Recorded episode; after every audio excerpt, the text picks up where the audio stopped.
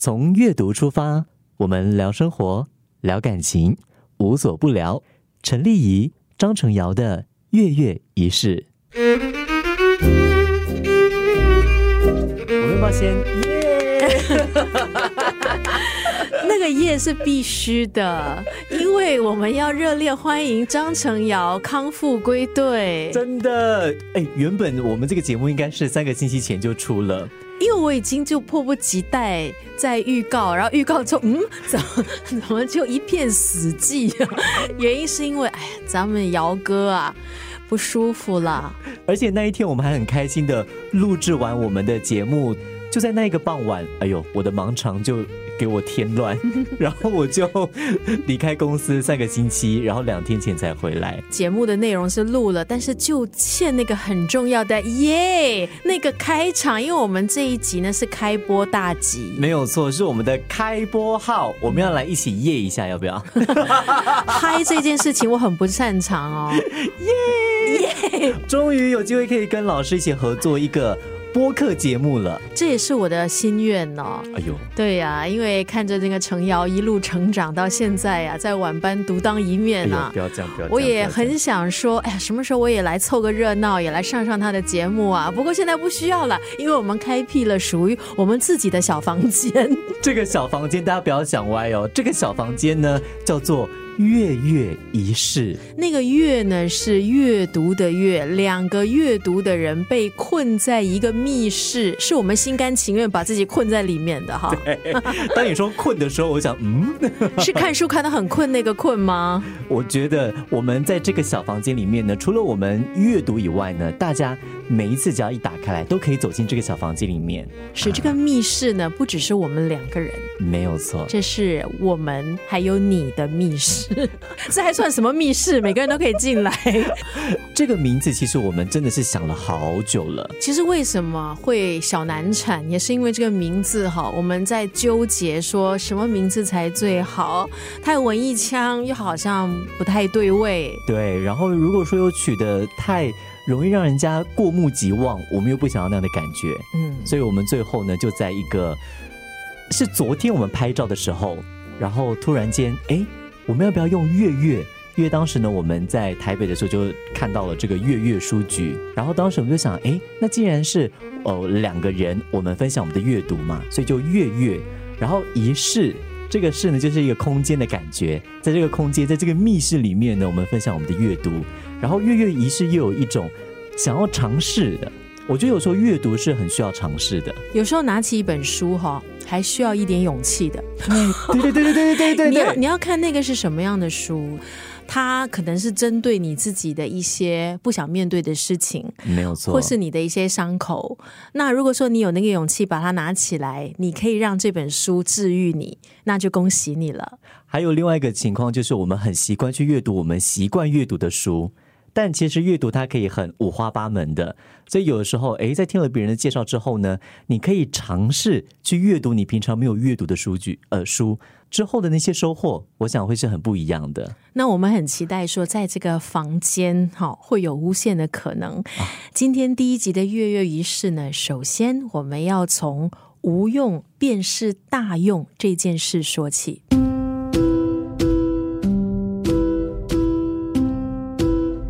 有人问我绘画到底有什么用，我答复他：绘画是无用的。无用的东西，画家何苦画？展览又何苦开呢？真正美术的绘画本质是美，美是情感，不是知识；是欣赏，不是实用。所以画家但求表现人生自然中他发现的美，不可以用知识去探求它的实用。像广告图、名胜图都是实用的或是说明的。美术是情感的产物，也是人生的慰安。所以说，真正的绘画是无用的，而无用便是大用。用慰安的方式来潜移默化我们的感情，便是绘画最大的作用。朗读的那一篇呢，是来自丰子恺老师的著作。那这个书名呢，就叫《无用之美》。可能很多朋友呢，一看到这本书哈，就会觉得这样的书我应该看不懂，嗯，因为他的那个书的封面呢，其实都会有介绍，或是封底都会有介绍。然后他的介绍就是大师聊绘画。当你讲到大师聊绘画，我第一个想到就是蒋勋。某几年他常常出一些跟美学有关的，谈《红楼梦》，谈建筑，然后谈一些绘画，谈大地之美。坦白说，当时我买了其中的一两本，我到现在都还没有办法看完，还在琢磨呢，还在琢，我的 level 还是非常的低。我常常把它当做是我睡前真的是睡不着的时候呢拿来看，很快的。啊，真美啊！睡觉真美，就就睡过去了。是琢磨还是煎熬呢？程瑶，我觉得煎熬可能多一点点。再给我几年的时间。但丰子恺的这一本书，它。会不会像蒋勋那么的？因为你懂大师讲美学，对大师跟美学这两个字加在一起，我就会怕怕的了。就好像不食人间烟火了，你知道吗？这样的一个组合，大师再加美学，那这样的东西我看得明白吗？我能看吗？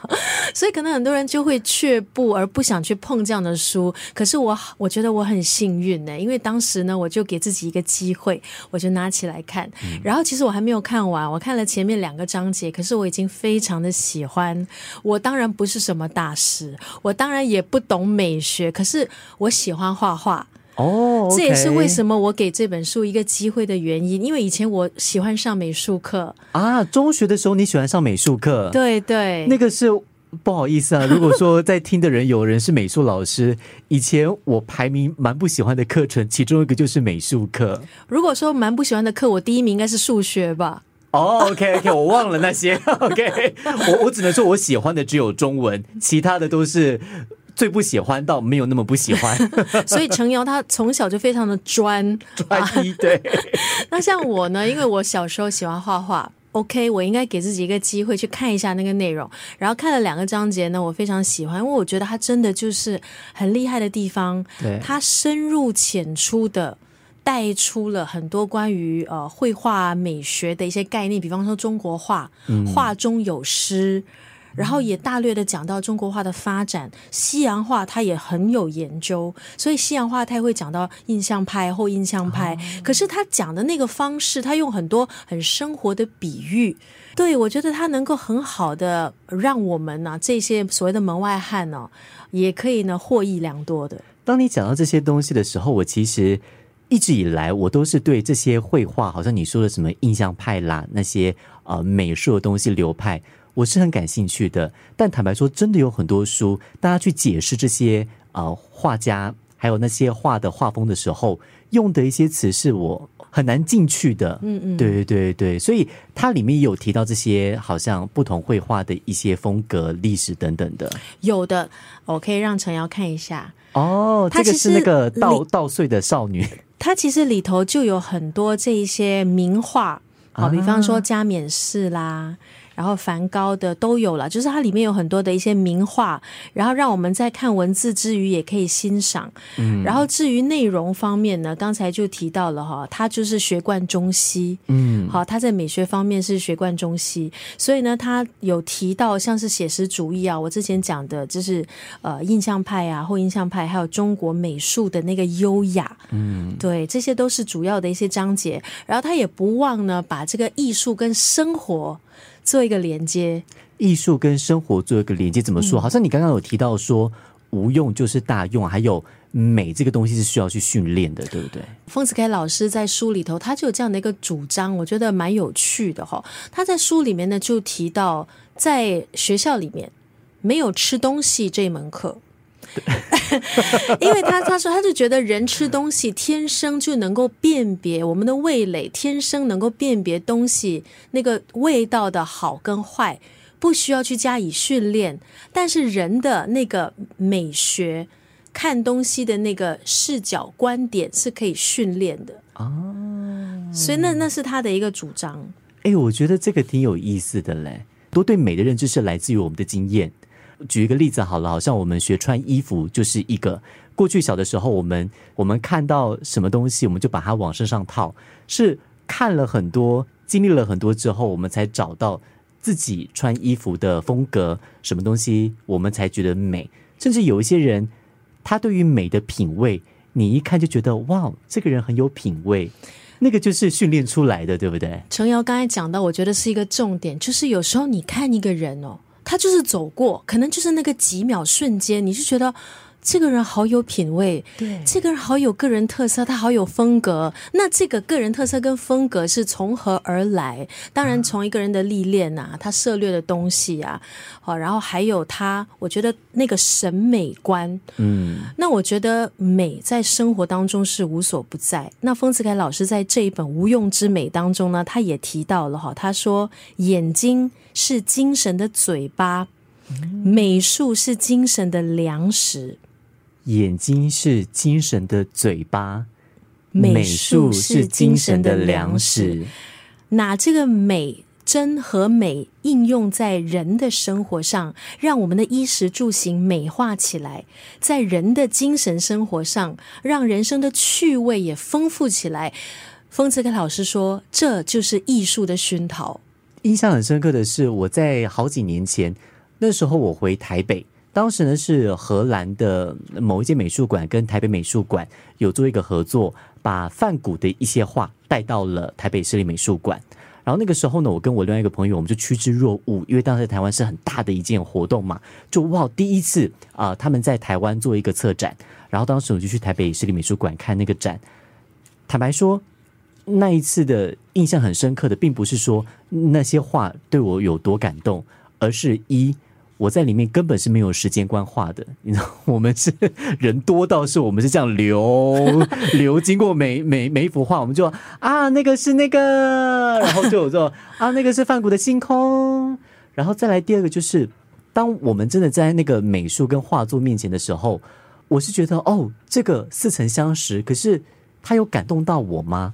没有，很多时候，我我我得心虚的说，我去看一些所谓的展览的时候呢。我的感动是有一点自己逼自己被感动的，你了解我的意思吗？我明白，我明白。我觉得很多人可能会抱着一个目的。对，去看展览，我一定要有什么样的一种感受，或是一定要我多深刻，我一定要有一种感受，这样子走出来。可是我要 take away，我才不会浪费那个我的门票钱。对，很有目的性的去看一个艺术展或是一个画展，那个结果要感觉好像要非常实在的，我才会觉得说我是。有品味的，或者是哦，我懂了的感觉。我觉得大家都要很量化，你知道吗？我们很习惯要很量化很多事情。我要有数字啊，你给我看数字，我知道你成不成功，你好不好？我要看到结果。对，我要能够看到、摸到的，嗯，感觉到、实在感受到了这个东西，我才会觉得哦，对了，你有达到。所以我个人是觉得，我我也会跟陈瑶一样。就是有时候我会去觉得说，哎，我走出来，我从那个展览走出来，我得到了什么？对。可是我觉得我们真的是要避免掉入那样的一个框框，因为我觉得很多时候就像你看一部电影一样，你看一本书一样，你把书合上来，或是你走出那个戏院，你当下你不能跟你自己讲说，哦，我今天获得一二三四五。是，可可是我就好像你刚刚讲的，我们有时候对于结果看得太重，到我们会觉得说，如果。我今天花了时间，花了呃我的精力去某一个展览，去看了一件艺术品，出来我是无感的。当我发现我是无感的时候，我会觉得很恐慌，所以我会逼自己挤出一些感受，但它就有点本末倒置了。可怕的是，你会觉得我花了那个门票。对。我花了那个时间，我时间多宝贵呀！我可能花了机票钱，对我还特别飞到那个美术馆呀，纽约呀、巴黎呀、荷兰呐。是，那我带回来什么了呢？嗯他就变得说，他跟刚刚丰斯凯老师讲的，就是完全两完全不一样的那个，就背道而驰的感觉，本末倒置了。对，因为我们越美，它其实长久以来应该就是我们慢慢的看多了。感受多了，然后内化的东西，而不是挤出 OK，我们学到了这个东西，学到了这个，学到了这个东西，嗯，对不对？所以其实丰子恺老师他在这本《无用之美》里头的另外一段文字，我也是觉得他说的太好了。他说，美生活中的美，艺术，因为艺术源自生活嘛，他就说是一种慰安我们的方式，来潜移默化我们的情感。那我觉得他这一句也真的是真的说在点上，你知道吗？很多我们感动的东西，其实说到底都是跟我们的生活经验有关系的。我们听一首歌也好，我们看一些展览也好，当我们在里面看到一些我们熟悉的符号，或者说我们曾经有过的一些经验，好像之前我在台北的另外有有一件很小的一个很小的一个展览，它展出的是台湾的一些乡土的东西。包括呃闽南啊，就是台湾乡土的一些印花等等的。然后我记得当时我在看展览的时候，我有很多是特别有印象的，因为那些都是我小的时候在屏东，在呃就我童年的时候，我看到外婆家、我的爷爷奶奶家他们用的那些床垫呐，还有他们家里的一些摆设那些印花，然后这些艺术家把这些美术重新放在一个新的物件上面展出来，有一个新的意义。但是我在里面就看到了我的童年的某一块，所以当时我就觉得，哎，特别的有感情。那个那个感觉就不是把逼自己 感动，那个那个就是真的是很纯粹的感动。所以我觉得美术真的到头来还是要跟我们的生活有连接。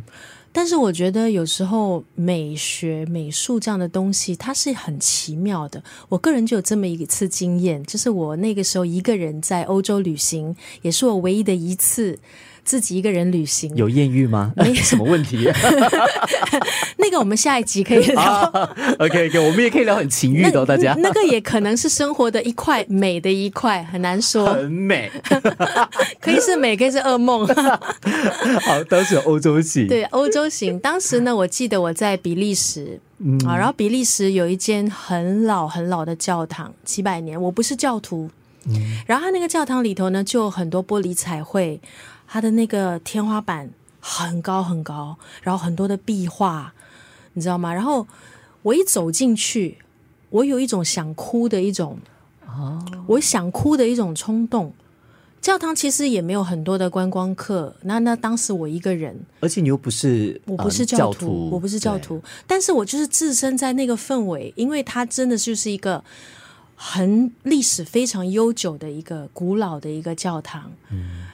我不知道为什么嘞，我就很很莫名的一种，就是说，哇，我好像有一点想哭的那个冲动，起鸡皮疙瘩，你知道吗？程瑶，嗯，我相信也是所谓的，也许是历史啊成就的，就人类成就的一种美，它也是美的一种维度了。美它有很多面向，有些是可能跟我们的生活有关系的，有些也许是啊它的历史，又或者是它真的是美到让我们很感动。人就是崇尚美，而且这些东西它是可以很细微的，对，就如果它稍微偏差了一点点，它其实不会感动你的，可能甚至是只是一个颜色而已。对对对对对，但是那个颜色的变化，就可能会让你的那个喜恶的程度又产生变化。或者说，我们拿广播做做一个例子好了。我觉得，我觉得老师，我还是习惯叫丽丽老师。就老师应该有过这样子的经验。我记得我刚做广播的时候，有时候我们会制作一些预告，一些可能广播剧啊、故事什么的。我们剪到我们觉得很漂亮了，然后之后呢，我们可能给电台比较资深的同事。当时呢，我就常会拿给文红听。文红听了之后呢，他就说：“嗯，有些地方可能要调。”他就只是稍微把可能某些音乐往前调了一点点。然后某个呼吸声加进去，某些声音慢了一点，哎，突然那个感动度跟那个美感就出来了。嗯，所以那个美感，它有时候是可以在很细微的差距之间出现的。然后那个是需要经验，美感是需要经验累积的审美。所以也就是也就是丰子恺老师他讲的，但是他比较着重于视觉上的一个审美。不过其实美无处不在，声音的美，对，空间的美。对吗？美食的美，品尝你的味蕾上面的刺激，这些都是多一点点盐，或者是说多一点触感什么的，它就不一样了。一根葱啊，你知道吗？你煎个蛋，它真的就是好多的学问在里面。你可能会觉得，我就煎个荷包蛋嘛。那那有什么难吃就好了嘛，对不对？就好像我我妈妈那个年代，哎，你管那么多，反正我做了，你吃了，到最后还不是拉出 B，自动消音。所以你看啊，美真的是无所不在。可是我觉得我们还是要提醒自己。我觉得借由今天我们讲的丰子恺老师的无用之美，哦，我真的觉得我们可以提醒自己说，我们是不是忽略了嗯好多好多生活当中的美？因为人天生就是追求美的，是对吗？美的东西马上让我们精神可以提振，精神一提振，心情变好了。我们是不是就可以把这一份喜悦把它传开来，然后也感染到我们旁边的人？没有错，它是会影响我们的心情的。对，打一个最直接的比方，如果说办公室有一位长得很漂亮的同事，哎，这样会不会就有点肤浅了？但我们没有鼓励大家说每个人要长得美才可以活得好哦。我觉得独特就是美，自己独立的一个个性，嗯，对吗？你你就是你嘛，张成尧就是张成尧。好，所以陈瑶她的故事是很励志的，因为从一个学生就是离乡背景，真的很不容易，语言不通，然后到后来在学校表现非常好，瘦身成功，哎呦，进而成为晚班一哥。哎呦，不要这样讲，这一段历程啊，我觉得本身就已经很励志。所以你看，我就独特性，就是你你的背景、你的出身，就真的已经成就你啦。所以我觉得每个人都有他美好的一面，嗯，对，然后在。生活当中，我们也可以像刚刚老师讲的，就多累积我们对于美的体验、美的鉴赏，不要去忽略它，然后我们尽量去发掘它，因为它真的很重要。潜移默化我们的情感愉悦，然后呢，把这个正能量呢，把它。传传出去。今天呢，我们的节目聊就是美，就在听完了刚刚的这一段分享之后，也许你有一些感想。因为我相信每个人对美的体验，就当你第一次被美，或者说你印象很深刻被美感动的经验，你一定是有过这样子的经验。你去想一想，找一找，也许可以在下面留言告诉我们，不管是在哪一个平台收听我们的播客节目。那那么接下来呢，我们也可以在空中就。诶，不在空中，就是在下一期的节目。好习惯用广播的语言，你知道吗？也也是空中了，也是空中 了。对对，就呢，我们也可以，我们也希望能够跟在收听博客的你有多一点交流。那今天我们谈丰子恺老师的无用之美，下个星期好期待，因为下星期是我们的文青。哎呦，张成尧先生呢要推荐他最近看的一本书啦。你的第一集讲美讲到那么厉害，完了我压力好大。什么叫厉？讲的很厉害。下一集我们来讲。我们来讲性爱，没有了。下星期就直接进入情欲这个这一块了吗？我们真的要拼那个收听率，要拼到这样吗？大家你们要继续锁定我们的节目哦。